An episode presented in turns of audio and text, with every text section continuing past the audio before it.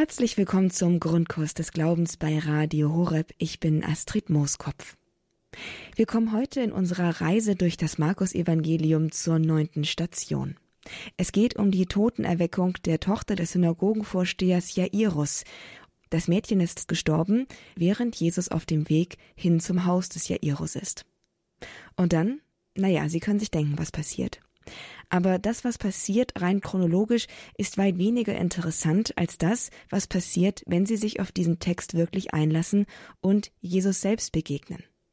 Denn all diese biblischen Geschichten sind kein Lesebuch für Christen mit Anekdoten, sondern sind Offenbarung des lebendigen Wortes Gottes, von Jesus selbst. Und diese Offenbarung beginnt eigentlich so richtig erst, wenn sie auch in unserem Herzen angekommen ist, das heißt, wenn sich Jesus in unserem Herzen uns persönlich offenbart. Und um das zu erreichen, damit Sie auch erleben, dass Jesus sich Ihnen in der Heiligen Schrift offenbart, dafür sind wir hier unterwegs in der Sendung Grundkurs des Glaubens durch die Wunder des Markus-Evangeliums. Und ich freue mich, Ihnen heute wieder unseren Referenten und Gast in der Sendung vorstellen zu dürfen. Es ist Michael Papenkort von der ICPE-Mission. Das ICPE ist das Institut für Weltevangelisierung, eine missionarische Gemeinschaft kirchlicher Anerkennung, die sich dafür einsetzt, dass Katholiken wieder sprachfähig werden und diesen Glauben anderen weitergeben können. Aber in uns muss erst einmal brennen, was wir weitergeben wollen, und deswegen steigen wir heute hier wieder ein in das Markus-Evangelium hin zu einer Begegnung mit Jesus. Viel Vergnügen jetzt mit der neunten Folge von Erlösung erleben im Markus-Evangelium mit dem Titel Resignation. Sie hören Michael Papenkort. Da sind wir also in der neunten Station auf unserer Reise durch diese 18 Wunder im Markus-Evangelium. Und ich hatte das in der achten Station schon erwähnt. Hier im fünften Kapitel im Markus-Evangelium, da serviert Markus uns ein Sandwich. Und in der achten Station, da hatten wir diesen Mittelteil von diesem Sandwich angeschaut. Die Frau, die zwölf Jahre an Blutfluss litt. Und heute schauen wir an diesen ersten und dann letzten Teil von diesem Sandwich, der eben diesen Mittelteil umgibt oder einschließt. Und ich hoffe, dass auf unserer Reise durch diese 18 äh, Wunder es auch deutlich wird, dass man, ja, man, man kann wohl das Evangelium von außen anschauen, so als interessierter Zuschauer eigentlich unbeteiligt, und man erkennt es doch nicht wirklich, man erlebt es auch nicht wirklich. Man kann es aber auch anschauen als ein Protagonist, als jemand, der das Geschehen erlebt, eintaucht in dieses Geschehen, weil eben das Wort Gottes wirklich lebendig ist, weil dieses Wort Gottes nicht eine alte Geschichte von vor 2000 Jahren ist, sondern eine Geschichte, die mich heute meint, die wirklich geschehen will in mir, in meinem Leben. Was hoffentlich immer deutlicher wird auf unserer Reise ist, dass sich das Wort Gottes eben nicht wirklich von außen erkennen und eigentlich verstehen lässt, sondern nur von innen, wenn man so will. Eben in der Begegnung mit dem Auferstandenen. Das Evangelium lebt und eben genau das geschieht im Evangelium, nämlich dass wir dem Auferstandenen begegnen dem Wort, das Fleisch geworden ist. Aber auch an dieser Station möchte ich gerne mit einem kurzen Gebet beginnen. Himmlischer König, Tröster und Ermutiger, Geist der Wahrheit, überall bist du gegenwärtig und du erfüllst alles, was ist. Schatzkammer alles Guten. Geber und Meister des Lebens, komm, wohne in uns, reinige uns von aller Unreinheit und rette unsere Seelen. Maria, Grund unserer Freude, bete für uns. Amen.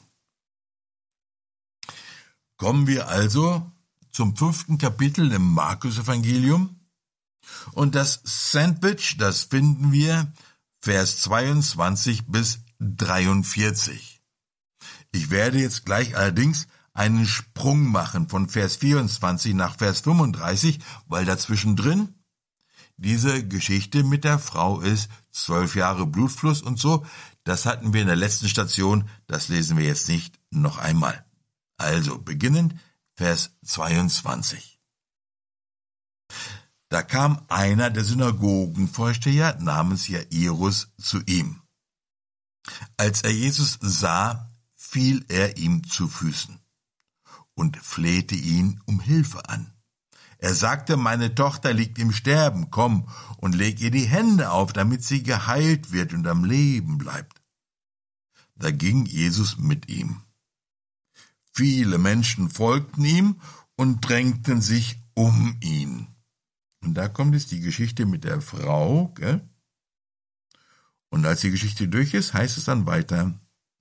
Während Jesus noch redete, kamen Leute, die zum Haus des Synagogenvorstehers gehört hatten, und sagten, Deine Tochter ist gestorben. Warum bemühst du den Meister noch länger? Jesus, der diese Worte gehört hatte, sagte zu dem Synagogenvorsteher, Fürchte dich nicht, glaube nur. Und er ließ keinen mitkommen, außer Petrus, Jakobus und Johannes, den Bruder des Jakobus. Sie gingen zum Haus des Synagogenvorstehers. Als Jesus den Tumult sah und wie heftig sie weinten und klagten, trat er ein und sagte zu ihnen, warum schreit und weint ihr? Das Kind ist nicht gestorben, es schläft nur. Da lachten sie ihn aus. Er aber warf alle hinaus und nahm den Vater des Kindes und die Mutter und die, die mit ihm waren, und ging in den Raum, in dem das Kind lag. Er fasste das Kind an der Hand und sagte zu ihm, Talita cum, das heißt übersetzt, Mädchen, ich sage dir, steh auf. Sofort stand das Mädchen auf und ging umher. Es war zwölf Jahre alt. Die Leute waren ganz fassungslos vor Entsetzen. Doch er schärfte ihnen ein, niemand dürfe etwas davon erfahren. Dann sagte er, man solle dem Mädchen etwas zu essen geben. Und heute möchte ich gerne mit dir hier auf zwei Aspekte schauen. Da ist zunächst einmal natürlich das Mädchen. Und gell, Sandwich ein bisschen Jairus, dann kommt die Frau und dann kommt nochmal Jairus und die Tochter. Und da gibt es Punkte, die korrespondieren. Punkte eben zwischen der Frau, die dazwischen reinkommt, und der Tochter von diesem Jairus, die das praktisch einrahmt. Da ist auf der einen Seite die Frau und auf der anderen Seite das Mädchen. Auf der einen Seite die Frau zwölf Jahre krank und das Mädchen genau zwölf Jahre alt. Die Frau, sie versucht an Jesus ranzukommen und sie streckt ihre Hand aus, um das Gewand Jesu zu berühren. Die Frau streckt ihre Hand aus bei dem Mädchen da kommt Jesus und Jesus ergreift die Hand des Mädchens. Die Frau hier ist krank, zwölf Jahre, ausweglos, keine Lösung, alles versucht. Und in ihrer Verzweiflung und Ausweglosigkeit sieht sie langsam den Tod immer näher kommen. Das Mädchen, es ist schon tot, es ist gestorben.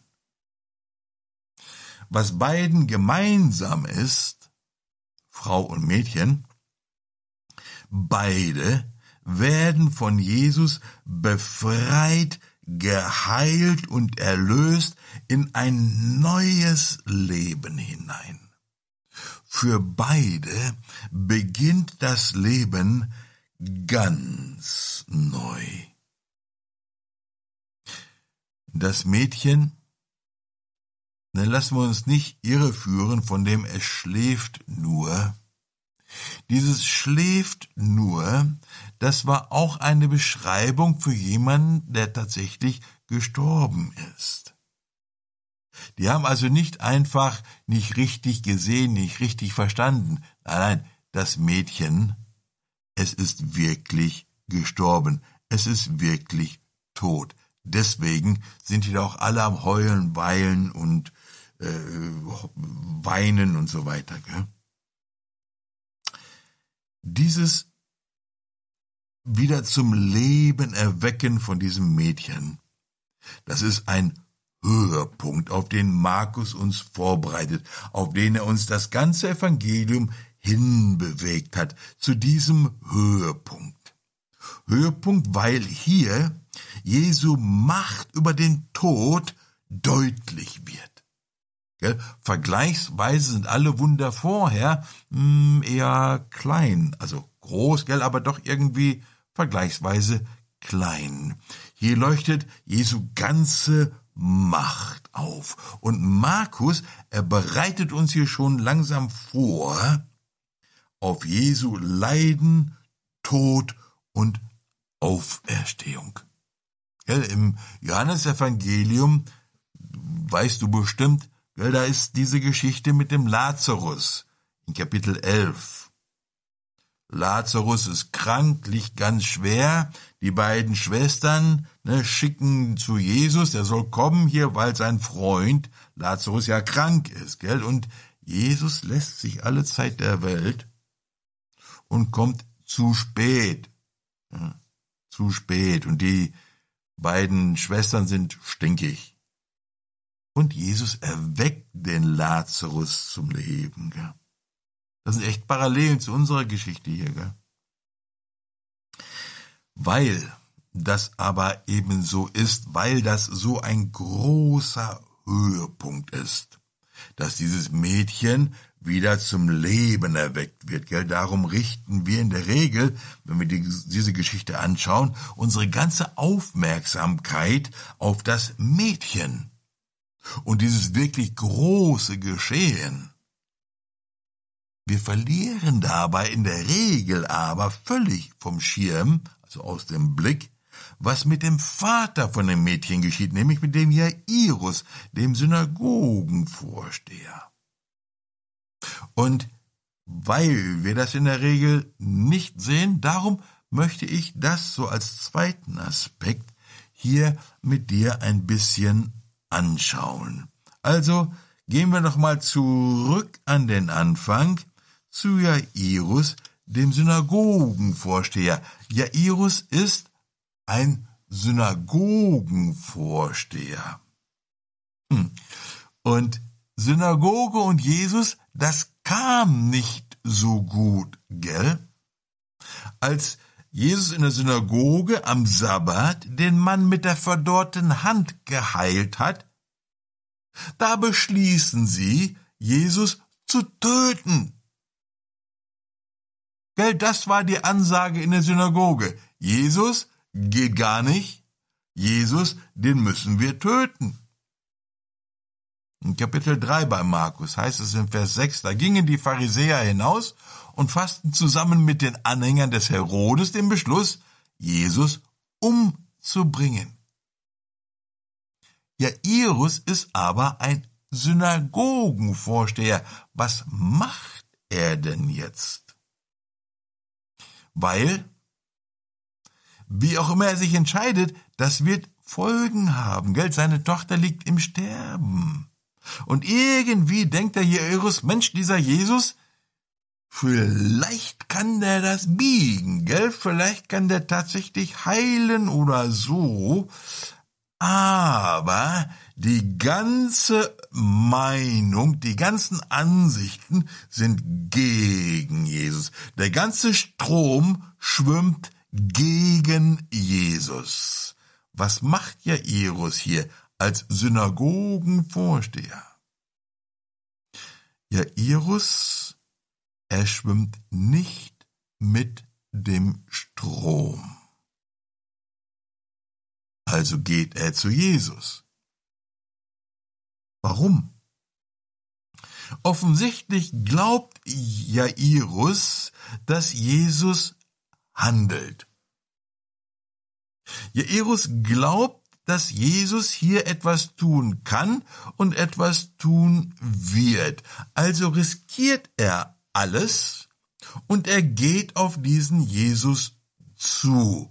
Und das, was hier wunderbar deutlich wird, ist, Jairus glaubt etwas und handelt dementsprechend. Jairus glaubt etwas und handelt dementsprechend. Nur wird seine Handlung Folgen haben. Seine Entscheidung, die er hier getroffen hat, die hat Folgen, und zwar beruflich, und sein Ansehen wird auch darunter leiden. Aber Jairus glaubt etwas und er handelt dementsprechend, egal was es kostet. Die Frage für dich und mich, Geld zum Einpacken und Mitnehmen.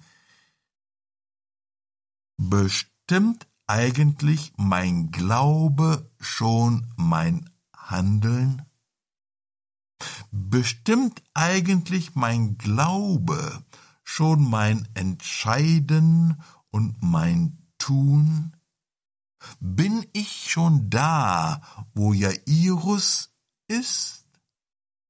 Will ich da überhaupt wirklich hin? Okay, Jairus hat sich also entschieden. Geht auf Jesus zu, Jesus, Tochter krank, komm und mach doch bitte was. Und dann gehen sie los. Und während sie losgehen, da kommt dann diese Frau, die zwölf Jahre ne, krank ist und Blutfluss und so weiter. Und dann heißt es da, und sie sagte Jesus die ganze Wahrheit, gell? Die ganze Wahrheit. Und Jairus steht daneben, seine Tochter ist krank. Jairus hat Druck. Gell? Warum bleibt Jesus hier stehen?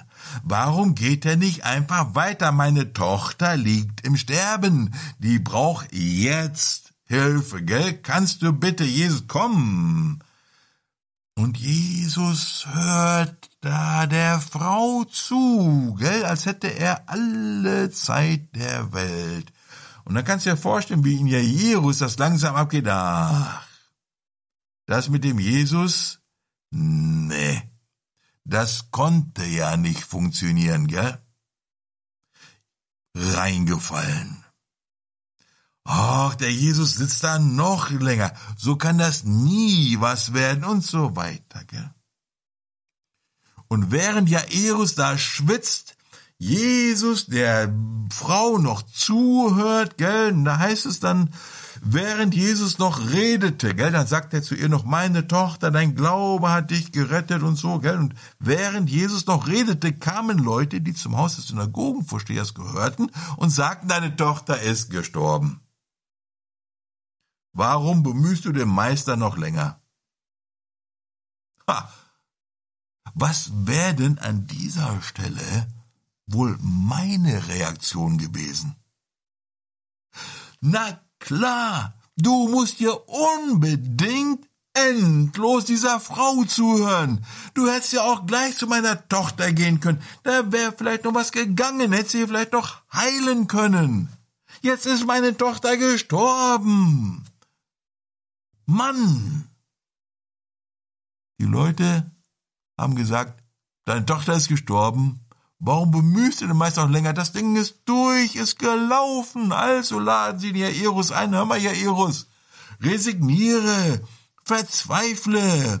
Komm jetzt mal zur Einsicht, das Ding ist durch. Alles verloren, gell?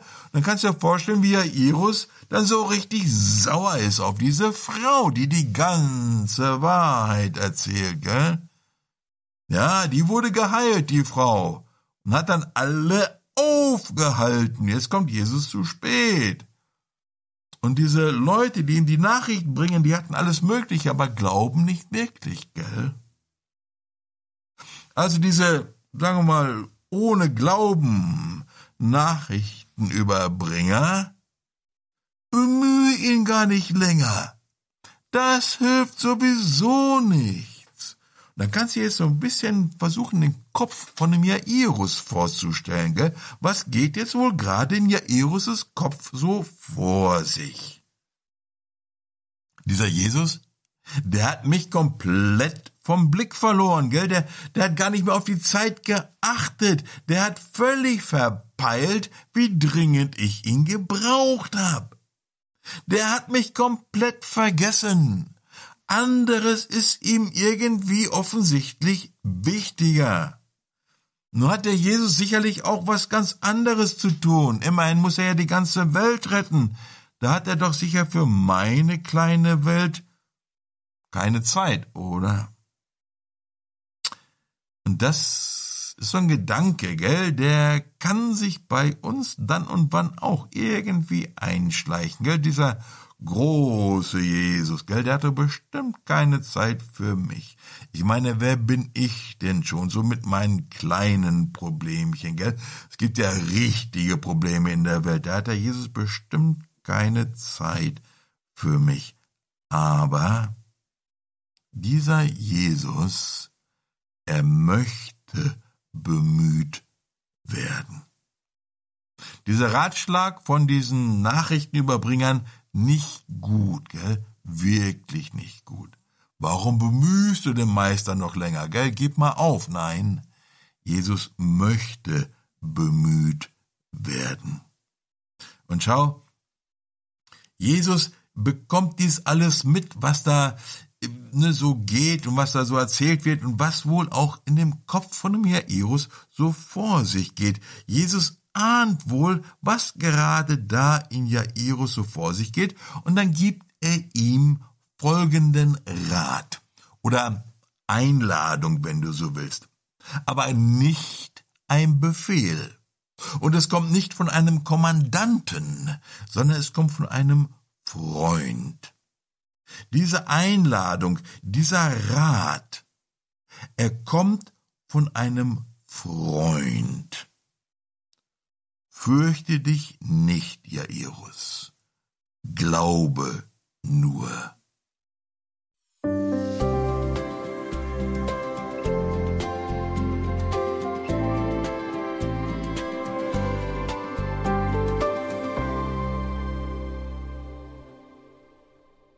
Radio Horeb. Grundkurs des Glaubens mit der Sendereihe Erlösung erleben im Markus-Evangelium, heute unter dem Titel Resignation. Es geht um die Totenerweckung der Tochter des Synagogenvorstehers Jairus im fünften Kapitel des Markus-Evangeliums. Mit Michael Papenkort sind wir unterwegs in diesem Bericht, in dieser Erzählung hin zu einer persönlichen Begegnung mit Jesus. Hier geht es nun weiter mit dem zweiten Teil der neunten Folge von Erlösung erleben im Markus-Evangelium. Resignation. Wir sind also auf unserer Erlebnisreise durch diese 18 Wunder im Markus-Evangelium heute bei Jairus, dem Synagogenvorsteher.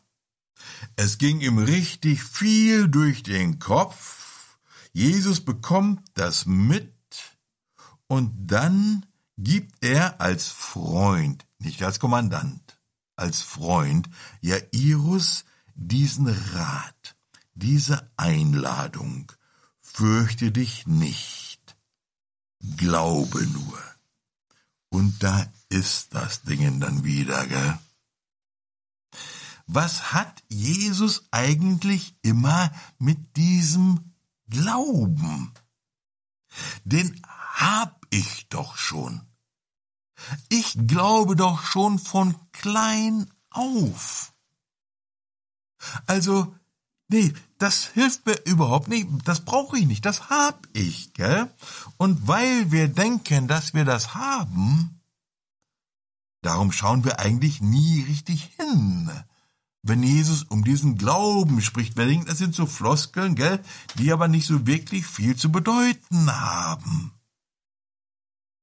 Wir verpassen, was Jesus hier versucht, uns äh, zu beizubringen, zu vermitteln.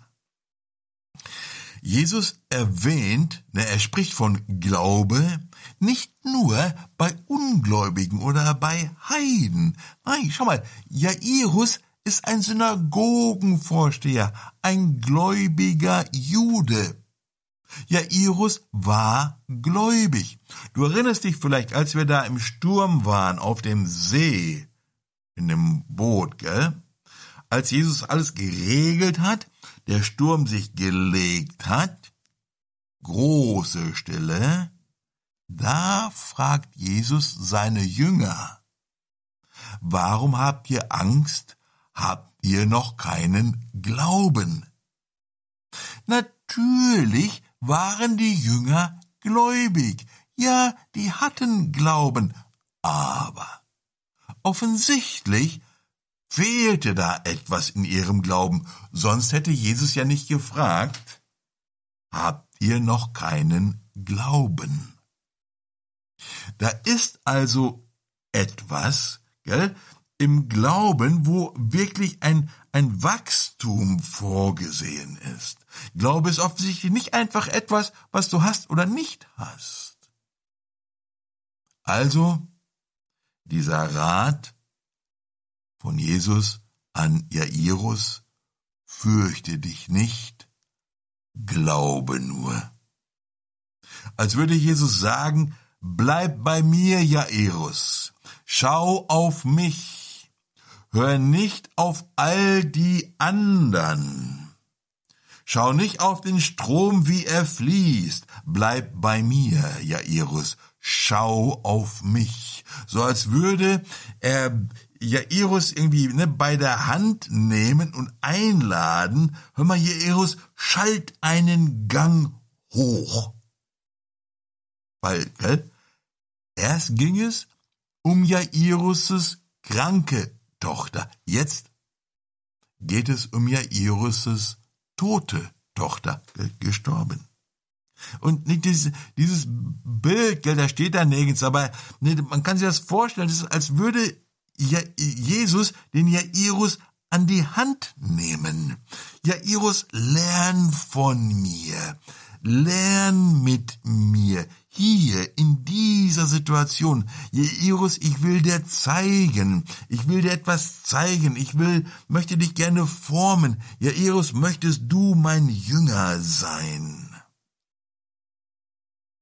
Schau, gerade noch hat Jairus gehört, wie Jesus zu der Frau, gell, die Frau mit zwölf Jahren Blutfluss, wie er zu der Frau gesagt hat, dein Glaube hat dich geheilt, dein Glaube hat dich gerettet. Und jetzt dreht Jesus sich zu Jairus um und sagt, fürchte dich nicht, glaube nur.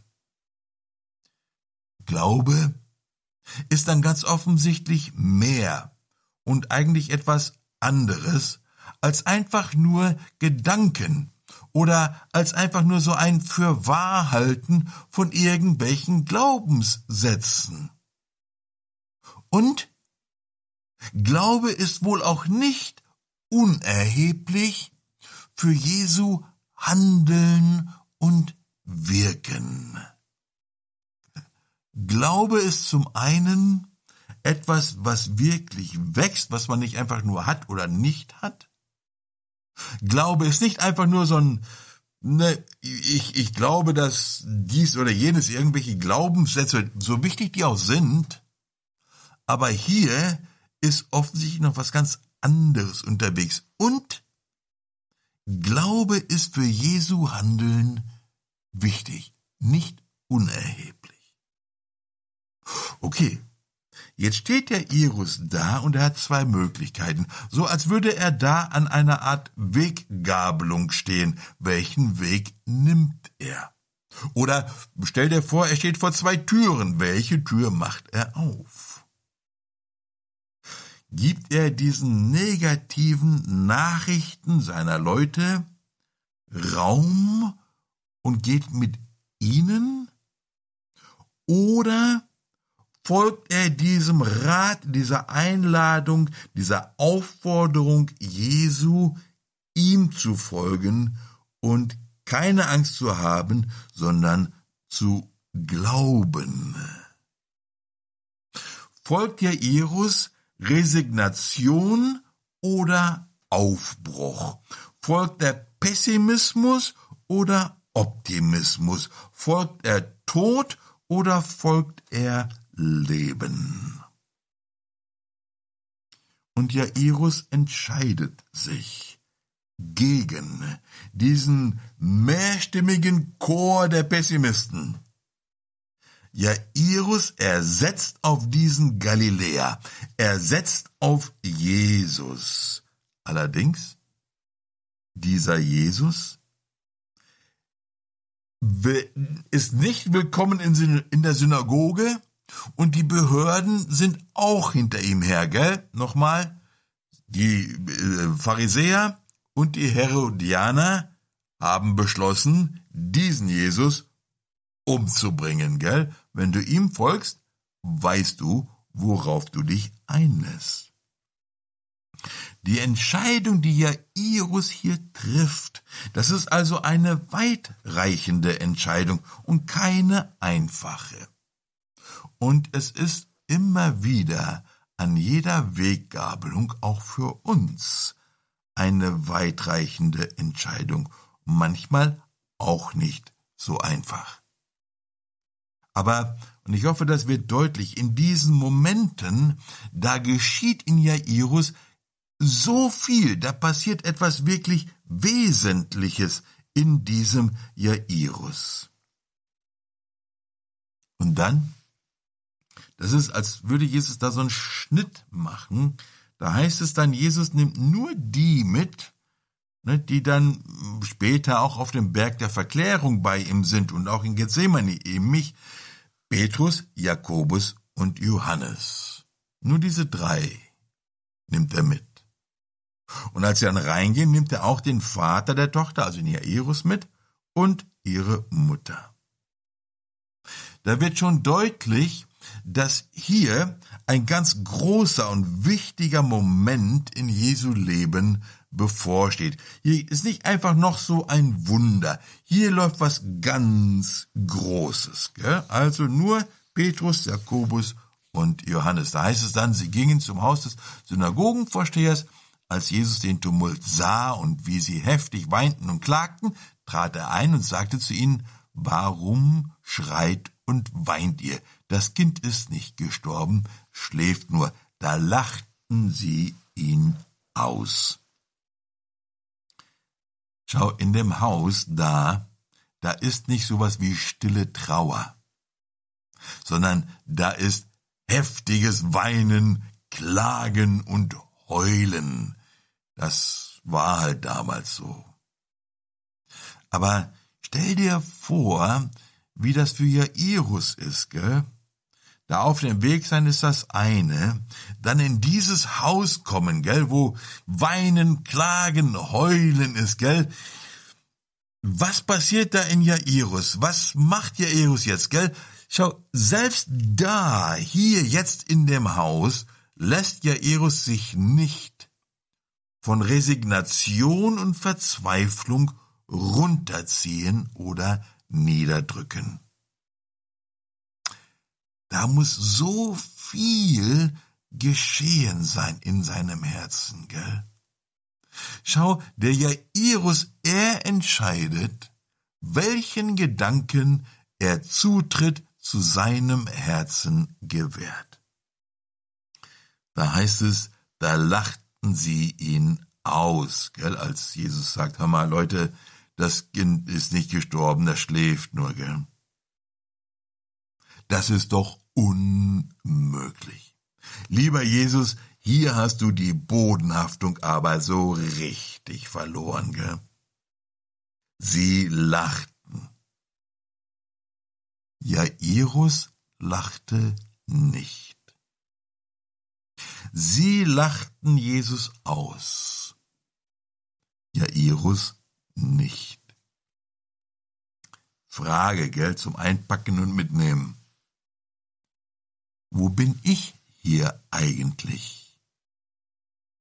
Würde ich lachen oder wäre ich eher bei Jairus? Da lachten sie ihn aus, heißt es da.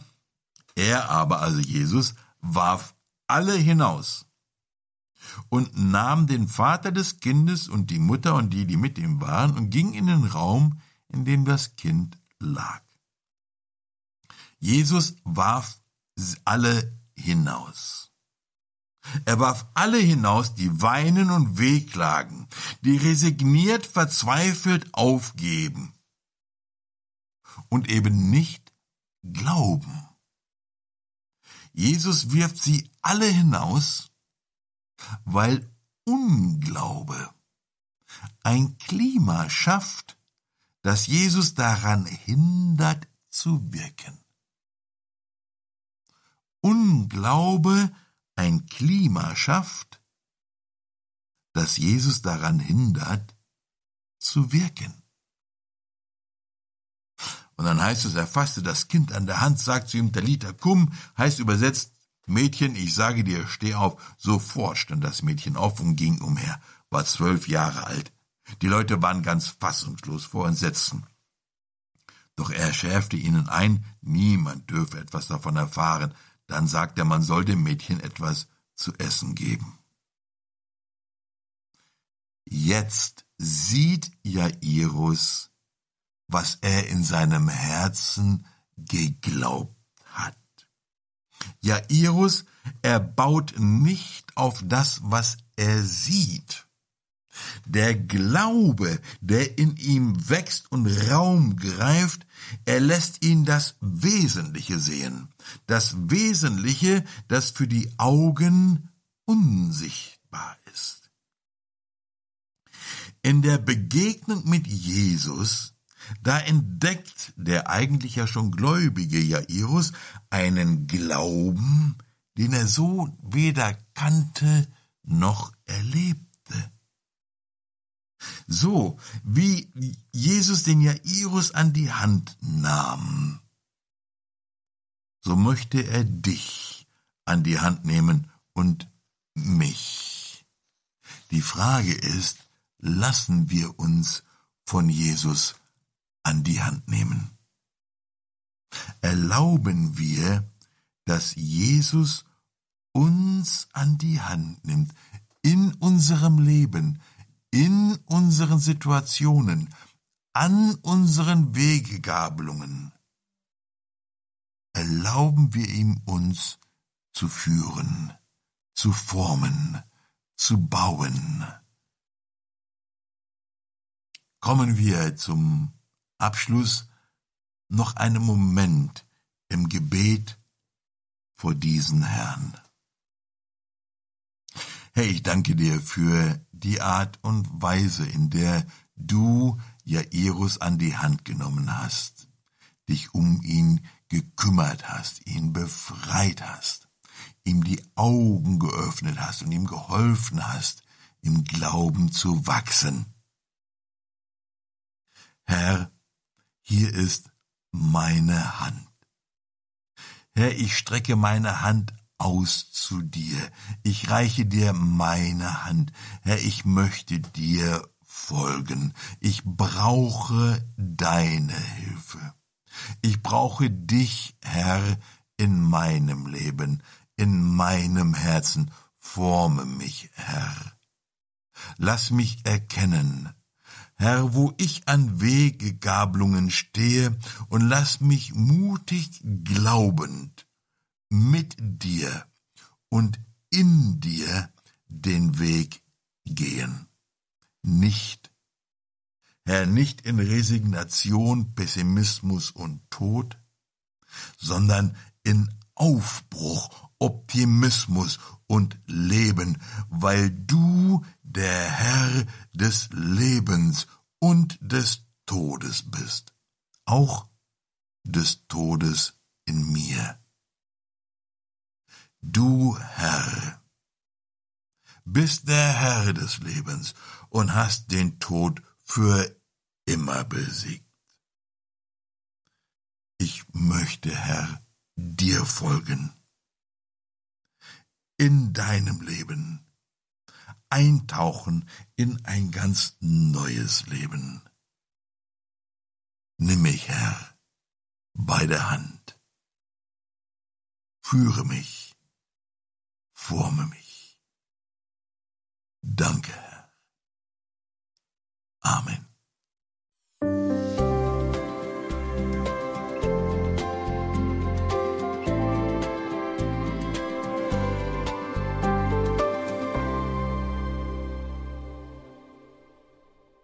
Das war die neunte Folge unserer Reihe Erlösung erleben im Markus-Evangelium.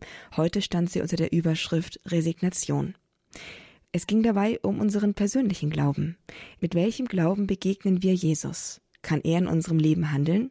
Ist unser Glaube, unser Vertrauen in seine Güte und seine Allmacht so groß, dass er wirklich freie Hand hat in unserem Leben, dass er Wunder wirken kann in uns und um uns herum? Eine gute Frage, die wir uns mitnehmen können aus dieser Sendung mit Michael Papenkort von der ICPE-Mission, der uns bereits heute, wie gesagt, in der neunten Folge durch das Markus-Evangelium begleitet hat. Alle Folgen dieser Reihe können Sie bei uns nachhören auf horab.org in der Mediathek in der Rubrik Grundkurs des Glaubens. Oder Sie können sich eine CD bestellen und dafür können Sie bei unserem CD-Dienst anrufen unter der 08328 921 120. Das war heute der Grundkurs des Glaubens bei Radio Horeb. Schön, dass Sie mit dabei gewesen sind. Alles Gute, Gottes Segen und bis zum nächsten Mal. Mein Name ist Astrid Mooskopf. Hier ist Radio Horeb. Leben mit Gott.